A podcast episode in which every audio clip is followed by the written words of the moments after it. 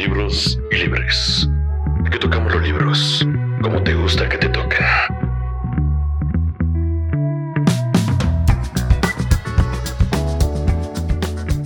Hola, ¿qué tal? Muy buenos días, muy buenas tardes, muy buenas noches. Feliz Navidad, espero, esperemos que la hayan pasado muy chido. Eh, seguimos nosotros en De Libros y Libres. Mi nombre es Carlos Escuti. Esta es la quinta ocasión que nos escuchamos en estas sesiones de audio que traemos para ustedes acerca de libros y su relación con la literatura. Quiero saludar aquí a, mis compañeros, mis, mis amigos de, letras y de páginas. ¿Qué tal? ¿Cómo están? ¿Cómo estás, Morgan? ¿Cómo estás, Daniela? Hola, buenos días, buenas tardes a todos. Qué bueno que nos, nos siguen escuchando en nuestra quinta emisión.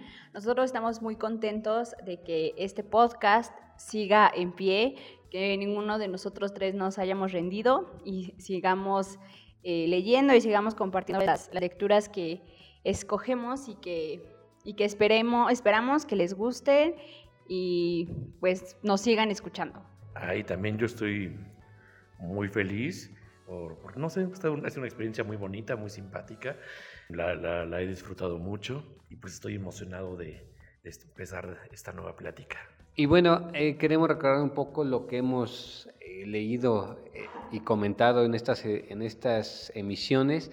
Hemos visto una novela, un libro de cuentos, una novela gráfica y un poema experimental. Y ahora nos vamos por otro género, un género periodístico, crónica y con elementos literarios. Este libro lo eligió Morgan y, y quiero que él nos diga un poquito cómo se llama el libro, de quién es ¿Y a qué nos vamos a adentrar, Morgan? Bueno, el libro se llama Aquí no es Miami, es de Fernanda Melchor. La mayoría de la gente que lo ubica la de ubicar por una novela muy famosa que, tuvo, que sacó hace un año o dos, que se llama Temporada de Huracanes. Aquí no es Miami, es como una antología de algo así entre relatos y crónicas que publicó ella en periódicos. Eh, se publica este libro en 2013. Ella nace, de hecho, en el 82 lo que tiene ahorita 80, tiene 38 años.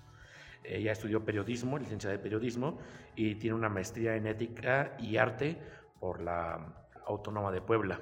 Se desenvuelve mucho en el tema de, del, periodismo y de hecho gran parte de los premios que ha ganado han sido o por temporada de huracanes o por su labor periodística. Por ejemplo, ha ganado el Premio Estatal de Periodismo de Veracruz en el 2009, el, el Premio Nacional de Crónica en el 2011, el Pin Club de Excelencia Periodística y Literaria de 2018, y eso demuestra como la intensidad que, que, pone en su investigación e incluso en, en, la forma en que escribe, y manifiesta mucho como el, el lenguaje del veracruzano. Hay, de hecho, hay veces, por ejemplo, tal vez aquí no es tan presente, pero en otros libros para mí luego era complicado entender de qué estaba diciendo y tenía que ir a googlear ciertas palabras porque no entendía. Entonces está muy padre porque tiene mucho la intención ella de rescatar lados de Veracruz que la gente ya dejó de observar o simplemente no está concibiendo y eso se me hace muy interesante porque tiene aparte un interés muy específico por, por los temas de violencia incluso, ¿no? Otra cosa importante de la autora sería mencionar que probablemente estos textos que escribió los escribió en su sala alrededor de todo un bullicio eh, de infantes porque eh, e, ella estuvo viviendo un tiempo con, con, su pareja y esta pareja tenía unos hijos. Y yo aquí recalco mucho que pues justamente ella no tenía en ese entonces un espacio propicio para escribir y ella, ella lo, ha mencionado en diversas, pues sí, en diversas entrevistas, que sí, para, en sus inicios para ella fue muy difícil lograr escribir. Eh, otra cosa, hace unos meses, también en una entrevista que le hicieron en cuarentena, mencionó que aquí no es Miami, es, se dice Miami, o sea, así como se lee, porque mm, era una, especie de broma y un, cierto rechazo hacia, un poco hacia la cultura, a la cultura gringa.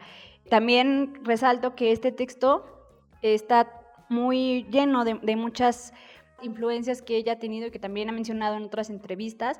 Por ahora vuelvo a mencionar a, King, que, aquí también está, y por supuesto a, Thomas Harris, que, es el creador de la saga de Hannibal Lecter. Ella ha mencionado innumerables veces que, lo casi casi lo idolatraba y, gran parte de sus textos y gran parte de su literatura creo que sí se ve reflejado ello. En particular, decirle Miami y no Miami va más por el, por el por el texto que le da nombre al libro, ¿no? que trata de unos migrantes que intentan llegar a Miami y se quedan varados en Veracruz. Pero se entiende que, esto, que estos latinos pues, son los que dicen, vamos a Miami, ¿no? Como que tienen ese, esa forma de hablar, ¿no? Yo creo que va más por ese lado. La otra parte que mencionabas, Daniela, de que, que ella escribió estos textos no en un lugar cómodo, yo creo que también es, tiene que ver también mucho con, con el periodismo en sí, ¿no? O sea, como estos textos son periodísticos, ¿no? Al final fueron publicados primera vez en un medio y pues aunque tengan rasgos de literatura, pues también tienen datos, tienen algunas referencias eh, periodísticas y siempre como que los reporteros escriben donde, donde puedan, ¿no? Ellos y ellas siempre tienen como todas las de perder como en, el lugar de donde tienen que escribir, ¿no? Nunca tienen un lugar muy cómodo donde hacerlo.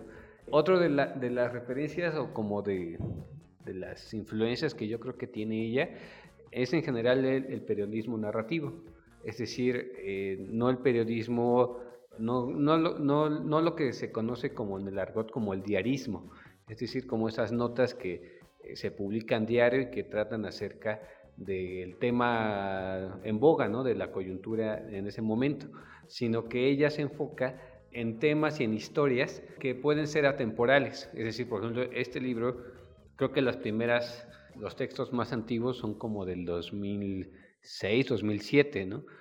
Y, y aún así los podemos seguir leyendo hoy. Eh, y en otro tipo de periodismo, por ejemplo, la nota de hoy, que en el momento en que estamos grabando esto es cuando llegan las vacunas del coronavirus a México, ¿no? Esa nota, en una semana, ya no valdría la pena leerla, porque ya, ya se habría sobrepasado y ya quién sabe qué, vaya a pasar en una semana con eso, ¿no? Y estos textos tienen la particularidad de poderse leer en cualquier momento de la vida, ¿no? Porque trata de otro tipo de periodismo, como decía, el, el periodismo narrativo, en el cual, además de tener los elementos como básicos del periodismo, de qué, cómo, cuándo, dónde, para qué, también tiene herramientas retóricas. Se vale de, muchos elementos de la literatura para poder escribirles. Y es que aparte el periodismo narrativo, como dice Carlos, tiene una larga tradición en México, desde Guillermo Prieto, Alfonso Reyes, Carlos Fuentes, José Emilio Pacheco, o sea, tiene una larga tradición y, me parece que, que, ella lo, lo, lleva bastante bien, pero me parece muy interesante que al menos todos los nombres que a mí se me ocurren que hacen este tipo de, de ejercicio, al menos todos los famosos, esto también es algo feo, pero fueron hombres. Y me parece esto muy interesante porque ella tiene a veces una postura muy, muy, muy interesante en la que da a notar cómo hay una cierta concepción desde, desde, desde el género, que me parece muy interesante. Y como dice Carlos, se vale de ciertas cosas, se vale, por ejemplo, de temas de la cultura pop como canciones, como cómics, como caricaturas, de, de artistas muy ochentas o noventas, incluso setentas, para hablar de, de asesinatos, de, de, crímenes, de todo esto.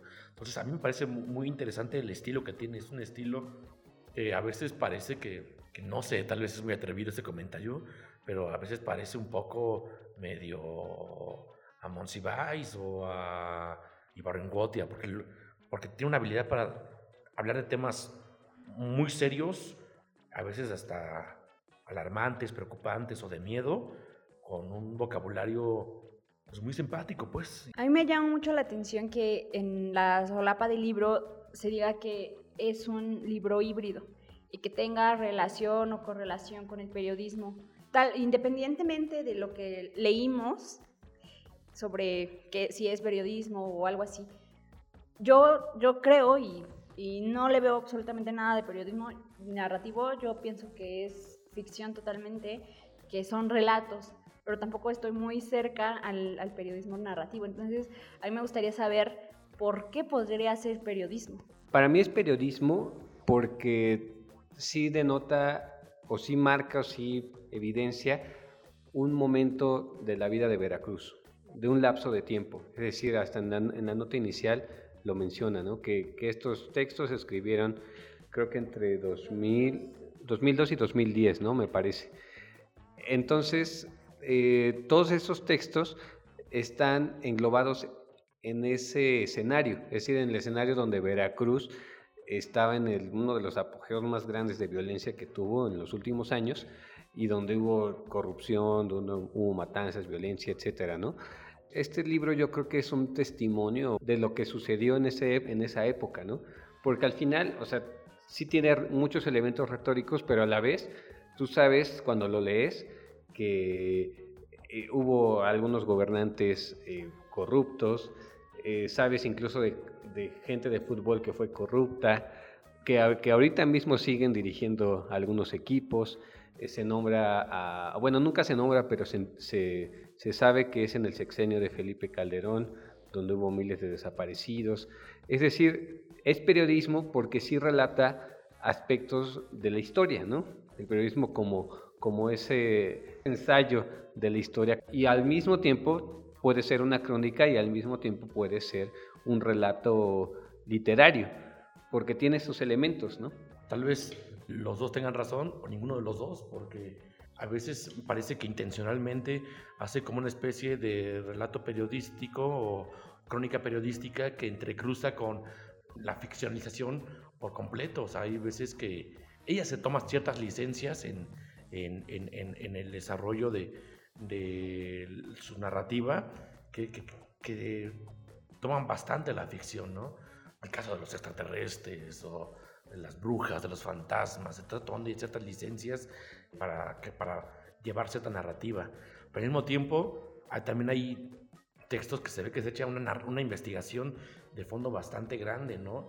Si contamos la cantidad de, testimonios que tienen, son, hay uno que pasan de los de 15 testimonios. Eso me parece interesante, ya es una buena investigación, pero al mismo tiempo explica al inicio que ella no está, no tiene el interés de dar datos específicos, de decir, por ejemplo, placas de coche, fechas, este tipo de cosas, porque no quiere quemar a sus informantes, no, no quiere, quiere como salvaguardar su integridad y, además como conservar su, propio estilo ese narrativo. Siguiendo con otros apuntes como de, en qué género se podría englobar, eh, recuerdo, que me gusta mucho este tipo de textos. Hay un, un ensayo de Juan Villoro que se llama El ornitorrinco de la prosa y él disecciona qué es una crónica. Para él le, le pone ornitorrinco porque un ornitorrinco es como una especie de mezcla entre varios animales, ¿no? Es como un pato, pero a la vez puede nadar, a la vez puede estar en tierra. Y eh, su tesis radica en que una crónica tiene varios, varios aspectos. Entre ellos está la subjetividad, algo que puede escapar mucho del periodismo tradicional, ¿no? que intenta, entre comillas, ser objetivo, entre comillas. ¿no?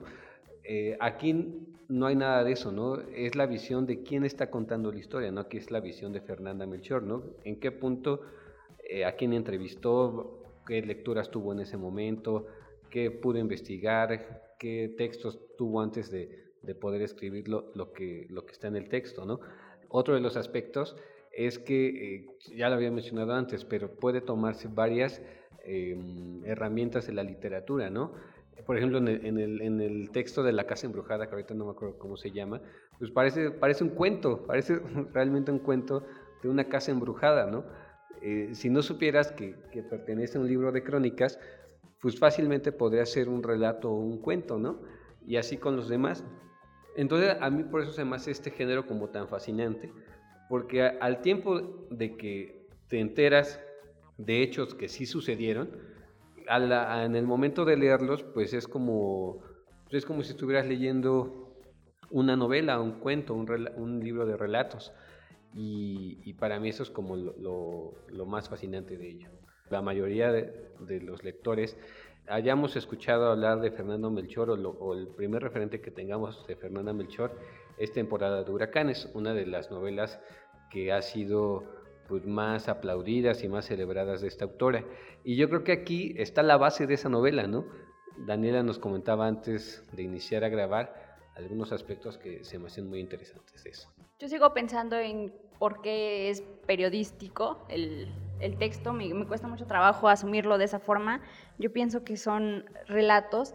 Respondiendo a lo que Carlos dijo, que, que era porque el periodismo respondía o, o, no sé, es, es testigo, dijo otra palabra, de, las, de la situación o de lo que está alrededor de, de- lo que pues pasa en, en- la sociedad.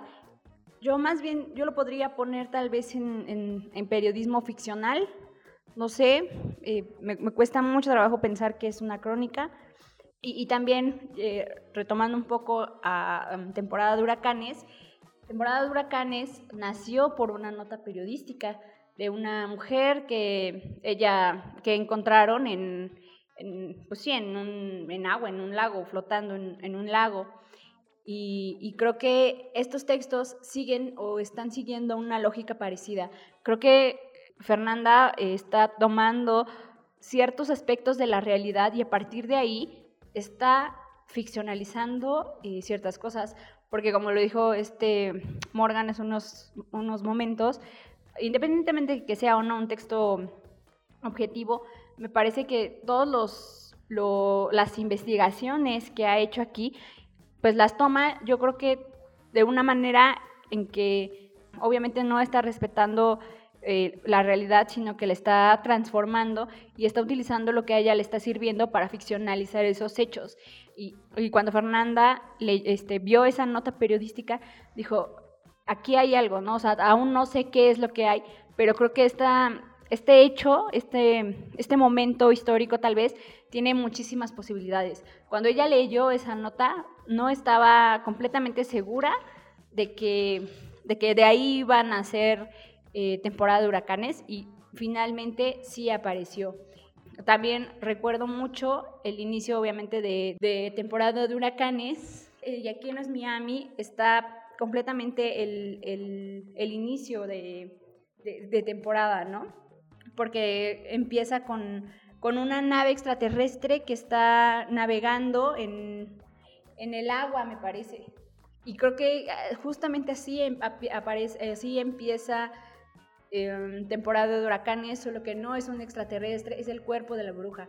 Y si podemos ver eh, durante todos los relatos de Aquí no es Miami, podemos ver también que hay eh, brujas, que hay luces, incluso hace una asociación de, de, lo- de las naves, de la nave extraterrestre con las brujas y dicen lo- los primeros avistamientos que hubo de, de luces en el cielo pensaron que era que eran que eran eh, eh, extraterrestres y eran brujas. Otro de los elementos que está aquí, que es la base para temporada de huracanes, es, eh, si ustedes ya leyeron temporada de huracanes, quizás, quizás recuerden que cada capítulo es un mega párrafo. O sea, cada capítulo es, es solo un párrafo y que la lectura es totalmente como trepidante, es no, no puedes dejar de leerlo por la forma en la que está escrito.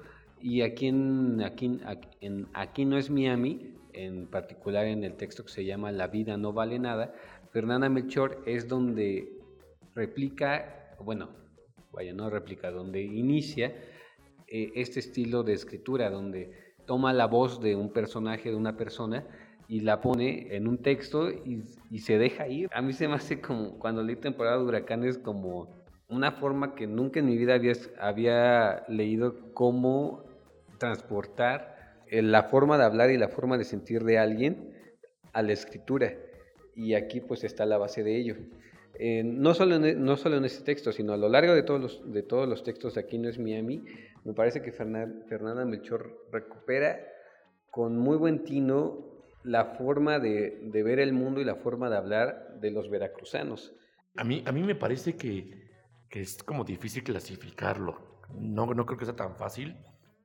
Y creo que, que como la huella que hay es que siempre está la presencia de Veracruz. La Veracruz es un, un tema recurrente, recurrente perdón, en, en los textos de Fernanda Melchor, como desmitificar a Veracruz como el estado de la fiesta, el estado de carnaval, el estado ideal para irte de vacaciones, y no todo lo contrario, ¿no? Un, un estado en el que como gran parte del país hay una fuerte presencia del, del crimen organizado, en el que hay una fuerte presencia, como también en gran parte del país, de la corrupción, de la violencia, de drogas, de violencias de distinto tipo, ya sea por clase social, ya sea por, por machismo, ya sea por, por, ideología política, por, no sé, hay, hay, como distintas formas en las que es presente la violencia.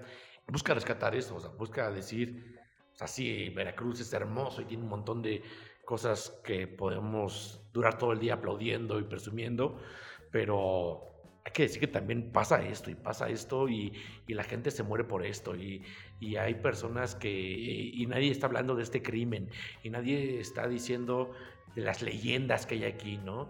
Leyendas que literal dan miedo, o sea, hay el relato favorito de Daniela, pues a mí sí me, sí me da miedo, la neta sí, sí está, este, pues, no sé, tenebroso. Cambia a veces un poco el estilo de la narrativa, a veces hace muchas referencias pop, a veces hace lo que decía Carlos de un párrafo único, a veces este, carga de datos y, y, contrario a lo que dice al inicio, da bastantes fechas y así, eh, a veces hace como una especie de eh, arqueología o genealogía de, de, de, cómo llegó algo a ser de esa manera, lo que sea pero lo único presente totalmente es Veracruz en cada uno de sus escritos.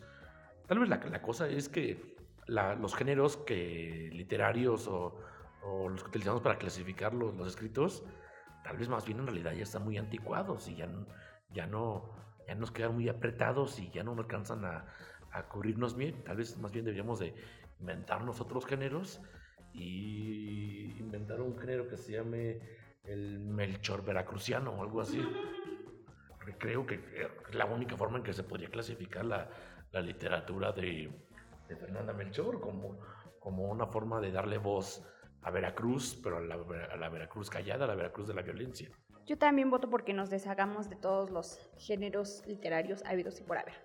Y bueno, mencionando eh, sobre, la, sobre Veracruz y que todos los textos, pues sí se desarrollan en, en, en, el, en Veracruz, eh, la, el libro comienza con una frase que a mí me encanta y que, que creo que vale la pena nada más por eso, esa es la primera frase que es, vivir en una ciudad es vivir entre historias.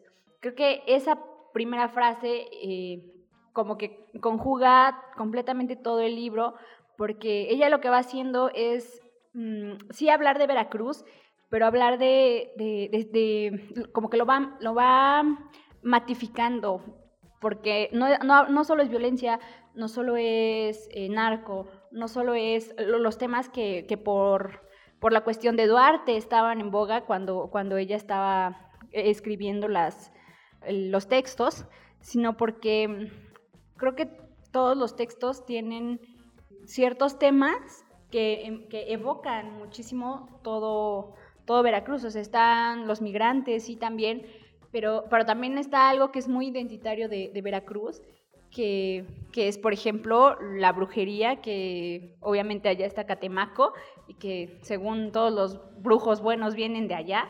No, no, no sé, ¿verdad? Obviamente. Pero, pero creo que eso es lo que, lo, que lo, lo padre de este texto es que ella juega con el lenguaje todo el tiempo y convierte a la ciudad de Veracruz en, lenguaje, sí, pero también en historias, en, historias que ella quiere contar y que a lo mejor se le ocurrieron de, un día para otro, de algo lo, detonó. Es, eso es lo, más padre del libro, que está contando historias y que creo que está histori, historicidando, histori, historiando, historiando la ciudad. Y creo que eso es algo súper invaluable porque a mí me encanta el, tema de las ciudades en los libros. Y pues ya, o sea, a mí me encanta que, esté hablando de, que, que está haciendo historia o que esté haciendo periodismo o lo que esté haciendo lo que sea que esté haciendo, pero desde, desde su ciudad de origen y que además esté respetando muchas cosas, porque, pues no sé, pienso en que sí hay mucha violencia, pero también en, esos textos eh, de pronto tan violentos hay, cierta leyenda o hay cierto mito de, algunos de, los personajes. Por ejemplo, me recuerdo a, una mujer que, que era, que, mató a sus hijos y pues yo inmediatamente pensé en La Llorona, ¿no? Pero también vas adentrando al texto y pues también esta, esta mujer eh, se convierte posteriormente en, en, una especie de mito en, en, en la ciudad o en donde están ellos viviendo. Ya lo mencionó Daniel en Veracruz, aparte de la violencia hay brujos. Aparte de brujos hay migrantes, hay playas, hay turismo, hay el puerto más eh, importante que tiene este país, ¿no? donde desde la época de la colonia fue parte fundamental en, la historia de ese estado ¿no? y en la historia de México. Es decir, eh, es un estado geográfica, geográficamente también pues eh, peculiar, ¿no? Es como una especie de, salchicha, ¿no? Entonces, mm, eso se me hace también muy padre, ¿no? Que Fernanda Melchor en, estos textos pudo capturar un poco la esencia de ese estado, ¿no? Yo particularmente nunca lo he visitado, pero al leerlo, pues parece que, que, sí te, pues, te transporta ahí, ¿no? O sea, sí te sientes ahí, sí ves a los brujos, sí ves a los, a los capos, sí ves a los narcos, sí ves a los drogadictos, eh, ves las, las playas, que incluso Fernanda dice que no son las playas más turísticas. O sea, sí, ves como todo el panorama de Veracruz, ¿no? Y eso también se me hace muy, muy padre cómo, cómo lo pudo capturar en, esta serie de textos. A Daniela el que más le gustó es el de la casa embrujada, que ahorita se me va el nombre, pero aquí Daniela ya lo está buscando. A mí ese también se me hace muy, muy padre, o sea, mucho de miedo, en general para mí es el mejor construido de todo, de todo el libro. Si estás al, filo de la silla y al final, y, tiene, y tiene un final que a mí me pareció formidable, porque la historia la, historia la cuenta el, una de las parejas que tuvo Fernanda Melchor. O sea, se la cuenta Fernanda y Fernanda la cuenta.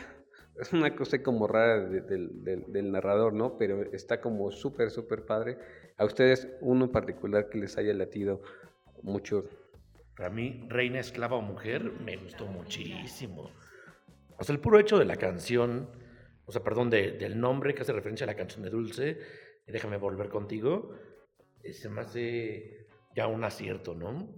Empieza con un poema que le hacen a, a la ganadora del carnaval, y hay un momento en el que empiezan a decir que la elección de la reina del carnaval depende más del estatus socioeconómico de la candidata que de sus atributos físicos. Y eso es muy cierto. No sé si a ustedes alguna vez les tocó que eh, alguna conocida suya o, o tú, Daniela, no sé, en la primaria o en el kinder, concursara para la reina de la primavera y, nos, y su familia tenía que vender los boletos y ganaba quien vendiera más boletos. Y eso ahí estaba la trampa, ¿no? No ganaba la niña más bonita. Porque me tocó ver muchas veces que ganaba una niña fea, pero ganaba la niña que, que tenía, la, la, niña que era hija de la señora que tenía más comadres, porque era la que vendía más boletos. Y lo mismo pasaba aquí. O sea, darles cuenta, ganaba más bien la hija del que tenga mejores conocidos o conocidos más importantes o mejores relaciones públicas, porque la cosa era invertir en dinero para comprar boletos al, al, al organizador, al comité organizador, y entonces no ganaba la que era más guapa, ganaba, porque aparte, yo no tendría problemas si ganara la que fuera más guapa, o la que, o la que fuera incluso la más inteligente, o la más simpática, pero sí hacía algo de ruido que ganara la que tenía más varo. Entonces, habla de Evangelina, que fue eh, ganadora de eso, pero que aprovechó como un poco eso para entregarse como un poco a la fiesta. Pero sucede, es, es que no sé si, estaría muy mal que contar más o menos el texto, porque sí está, no sé, sí me hace volar mucho la cabeza, porque empieza un juicio en su contra, porque descubren que se le culpa de, de matar a sus hijos, a dos niños. Lo que me, me flipa bastante es que los mata y como para esconderlos, o sea, como no tienen donde esconder cuerpos, les corta los pies, los, los, como que los mutila a que quepan dentro de una maceta. Ahí en la maceta, aquí ya caben y dejan la maceta todavía en el balcón para que se oríe. No mami, me da un dije, no, ¿qué, qué, qué está pasando? Hay varias historias que lo que me parece muy interesante de la autora es que esos textos sí pasaron, o sea, eso sí pasó lo de Evangelina, sí, sí es cierto todo esto. Entonces, a ella lo que intentan hacer es que para que no vaya a la cárcel, la- le justifica que tiene como un, un- un- problema mental y la mandan al psiquiátrico. Y ya cuando la mandan al psiquiátrico está como una especie de entre combinación entre cárcel y psiquiátrico y la liberan. Y ya que la liberan como a la semana dicen, no, ni madres, esa morra no se puede i- ir libre. Y, y todos los abogados este, que pudieron se juntaron para, no, queremos volverla a meter a la cárcel y que nunca salga de ahí. Entonces estaba como muy- muy interesante porque aparte de todo, eh, de, de esta historia tan loca que, que me parece lo más interesante es que en realidad pasó, me parece muy interesante que ella es la, la única culpable, ¿no?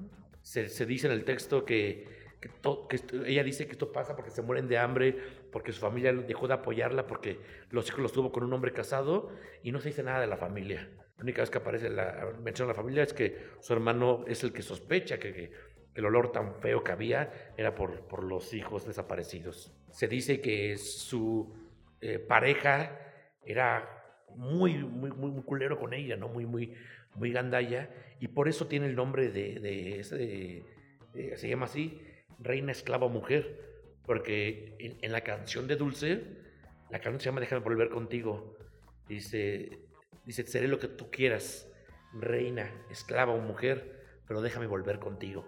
Entonces, por sí la canción ya está bien triste, o sea, y, y, y déjenme decirles que la verdad es mi canción favorita de Dulce, porque es una interpretación impresionante, ¿eh?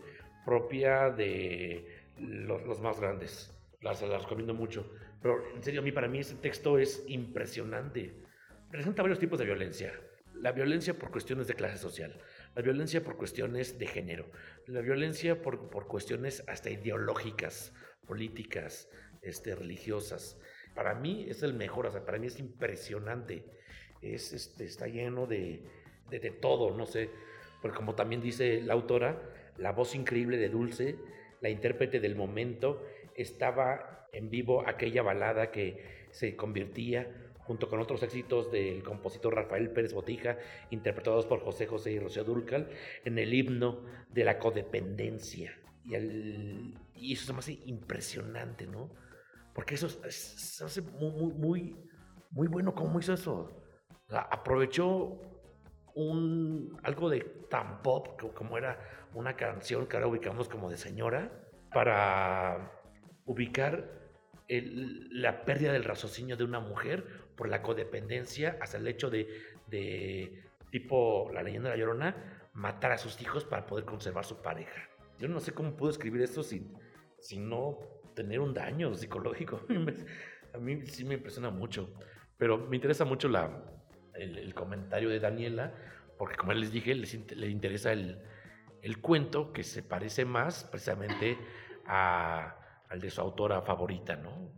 Y aparte a Daniela, pues es una fan de la violencia y la moronga y de la sangre y todo lo que tenga que ver con destrucción, sangre, destrucción. A mí también me gustó muchísimo el, el del Reina Esclava Mujer, más porque siento que Evangelina es una víctima completamente de, del sistema. Primero, o sea, que fue reina de, de la belleza o de las, del carnaval. Mm, A mí particularmente, o sea, sí es un tema súper feo porque creo que a todas las niñas que conozco y a todas las niñas de mi generación y de generaciones pasadas, o sea, como que los papás de verdad sí creían o sí pensaban que, que era un, un logro verdadero estar, ser reina de, de la primavera, de las fiestas patrias, del carnaval o de lo que sea. Y no sé, a mí también eso también se me hace súper violento, ¿no? O sea, que te estés comparando la belleza de, de, pues, de una niña, ¿no? Como dice Morgan, pues no, no siempre la que ganaba era la más bonita, sino también ganaba la, la que estaba ahí un poco, un poco fea. Pero también eso es lo preocupante, ¿no? Que, que la- la- las niñas se les siga diciendo, pues tú estás bonita y tú estás bien fea, entonces, pero no importa que seas fea, la, el dinero lo arregla todo. Y también otra cosa que, que, que- que a mí me, me llama mucho la atención es que ella siempre estuvo diciendo que ella no mató a sus hijos. Y, y yo sí le creo, yo creo que ella no mató a sus hijos. De hecho, hay un, un otro, otra, otro personaje, una voz, que dice que, que él también, que ella cree, él cree en, en la inocencia de ella y que él piensa que fueron los narcos la que la, la mataron, ¿no? Porque también, pues el hecho de que haya sido reina de la primavera o reina de, pues que fue, haya sido reina, también la, acercó como, además de a la fiesta, también la acercó a gente con mucho dinero y a gente con, con mucho poder y también a drogas y a, ciertas compañías que probablemente no, pues no fueron tan, tan buenas para, para ella y que definitivamente sí, o sea, yo, yo creo que, que también la, la- que alguien mató a, a sus hijos. Y otra cosa, que otro tema que también me parece importante es, es la maternidad que hay en, el texto. Ella, eh, muchos de los testigos dicen, es que parece que los niños le, le estorbaban, ¿no? O sea, ella fue una, una mamá joven y, también, ¿no? O sea, es, es como, como este, este tipo de, de- de mujeres que, cuyo, cuya meta en la vida nada más es, es estar en, no sé, ser reconocida públicamente por, por su belleza o, o por su dinero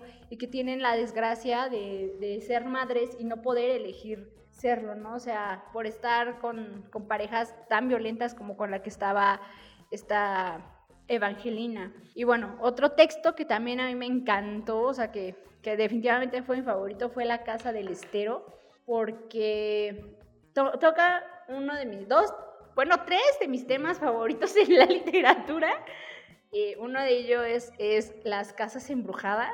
A mí me fascina, o sea, sí me vuelve loca las casas embrujadas. O sea, normalmente siempre es la, misma línea, pero, pero pues a mí me, me gusta mucho eh, que, que esté esta, esta idea de, que haya una, una casa viva y una casa embrujada y, y esta parte, no sé, fantasiosa que, que nosotros podemos decir que es ficción, pero creo que todos en- en el lugar en donde vivimos eh, conocemos una casa embrujada, ¿no? O que se, se piensa que hay una, una casa embrujada. Y creo que es un tema que, que da para muchísimos más textos tan, tan afortunados como, como este. Otro, pues obviamente la parte de, de- del, embrujamiento y del, del exorcismo de esta, eh, me parece se llama Evelina, si no mal, si no mal recuerdo. Y esta niña fue poseída, digamos, por un, por un demonio, ¿no? Y otra de las cosas que también se me hace súper interesante es que la narradora, o sea, aquí tenemos una especie de dos narradores, ¿no? Uno es ella que está contando cómo le cuenta a su esposo, o bueno, su pareja, eh, el texto. Y a mí eso me, llama mucho la atención porque, pues, es, es ella y, ella está contando cómo se enamoró de, de su pareja. O sea, tienen muchísimas eh, diferencias, pero al final lo que ella se, se enamoró es de, de cómo está contando él la, la historia, que finalmente yo creo que es una, una historia muy, muy rica porque creo que detalla mucho, muchos aspectos de, de, de Veracruz, como es pues todo lo mítico, ya, ya lo dijimos, ¿no? Eh, pensamos en Veracruz y obviamente pensamos en Catemaco y los brujos de Catemaco, pero también en algo que es muy común en México, ¿no? Que son los exorcismos, que es eh, esa, línea divisoria y que a veces nosotros eh, como mexicanos queremos eh, atravesar, que es lo de entre la, la religión y el satanismo, y también la religión y el ocultismo, y la religión y todos estos como, como santos, ¿no? Que hay en- dentro de la, de la, de la, de la mente de, de- México, no solo de Veracruz, sino de todo el país. Para mí igual estos dos textos fueron mis favoritos, pero por no dejar de nombrar algunos otros, el que abre el, el libro, Luces en el Cielo, se me hace una historia también muy padre, muy... eh, e- ella relata aspectos de su infancia, ve algunas luces en el cielo, que ella y su hermano creen que son alguna especie de brujas o fantasmas o ovnis, o una especie no identificada, ¿no? Pasa de ese aspecto como tan inocente de unos niños viendo unas luces y pensar que son ovnis, a que esas, a que esas luces son los focos de una avioneta que transporta droga. Y bueno, ese, ese puente que se hace entre un, entre un aspecto y el otro, ¡fum! como que lo supo escribir de una forma tan, tan precisa. O cuando, ya te das cuenta que es una avioneta, dices, que te reconforta al momento de leerlo, ¿no? Dices, wow, qué chido lo, lo logró resolver, ¿no? El otro texto que me gustaría nombrar es el que le da título al, libro, ¿no? Lo mencioné al principio, trata de unos migrantes dominicanos que intentan llegar a Miami, que se supone que, que salen de, de, su país en, en estos barcos enormes que transportan múltiples mercancías y se confunden, piensan que ya llegaron a Miami, se bajan en Veracruz, están ahí como que en la costa y hay algunas personas que, bueno, los del Instituto de Migración los quieren atrapar y se logran escapar. Eh, el punto es que están buscando forma de poder llegar a Miami, ¿no? Básicamente de eso trata. Entonces, eh, son, son igual estos dos textos, otra pieza, otras piezas de, de todo el compendio de crónicas de Fernanda Melchor, y que, como habíamos mencionado, es un, un mosaico, podría decirse un mosaico, de lo que es Veracruz quizá actualmente, ¿no? No creo que, que, justo ahora haya cambiado mucho la situación, ¿no? Me imagino que deberá, deberá habiendo capos de drogas, migrantes, drogadicción, etcétera, múltiples de, de, problemas que no, no solo pasan en ese estado, sino en todo México.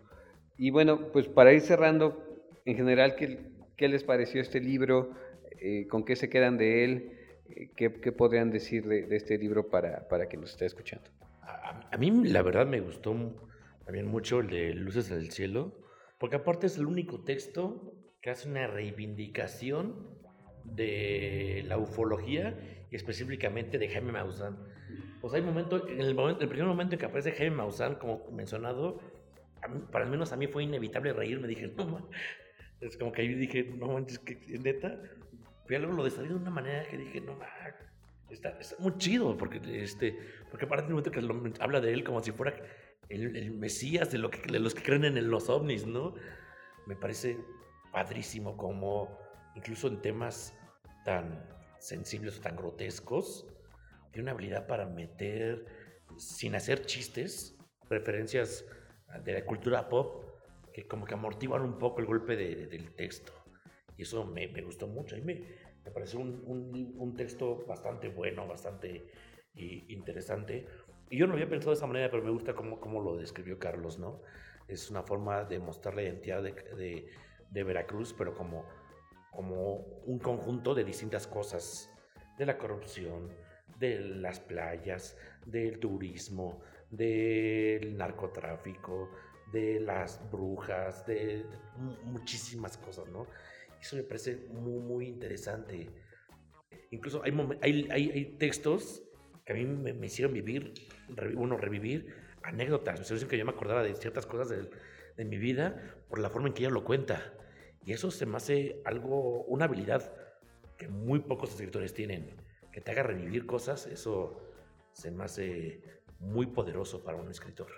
Pues sí, a mí también me gustó mucho el de Luces en el Cielo. También me dio muchísima risa cuando mencionó a, Jaime Maussan, porque sí recuerdo cuando era niña eh, que tenía un especial en TV Azteca o en uno de en Televisa y, y no sé, hay, hay, mucha gente que se lo toma en serio y yo lo empecé a leer y definitivamente inmediatamente me acordé de Carlos que hace unos meses o no sé cuánto tiempo estaba obsesionado con Maussan y vio un, este, un, un programa de él y, y, sí ya lo trataba como su mesías.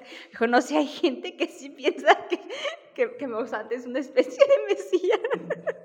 Pero en general creo que es un texto que, que, vale la pena leer. Bueno, yo creo que Fernanda Melchor es una escritura que hay que volver a, que hay que voltear a ver.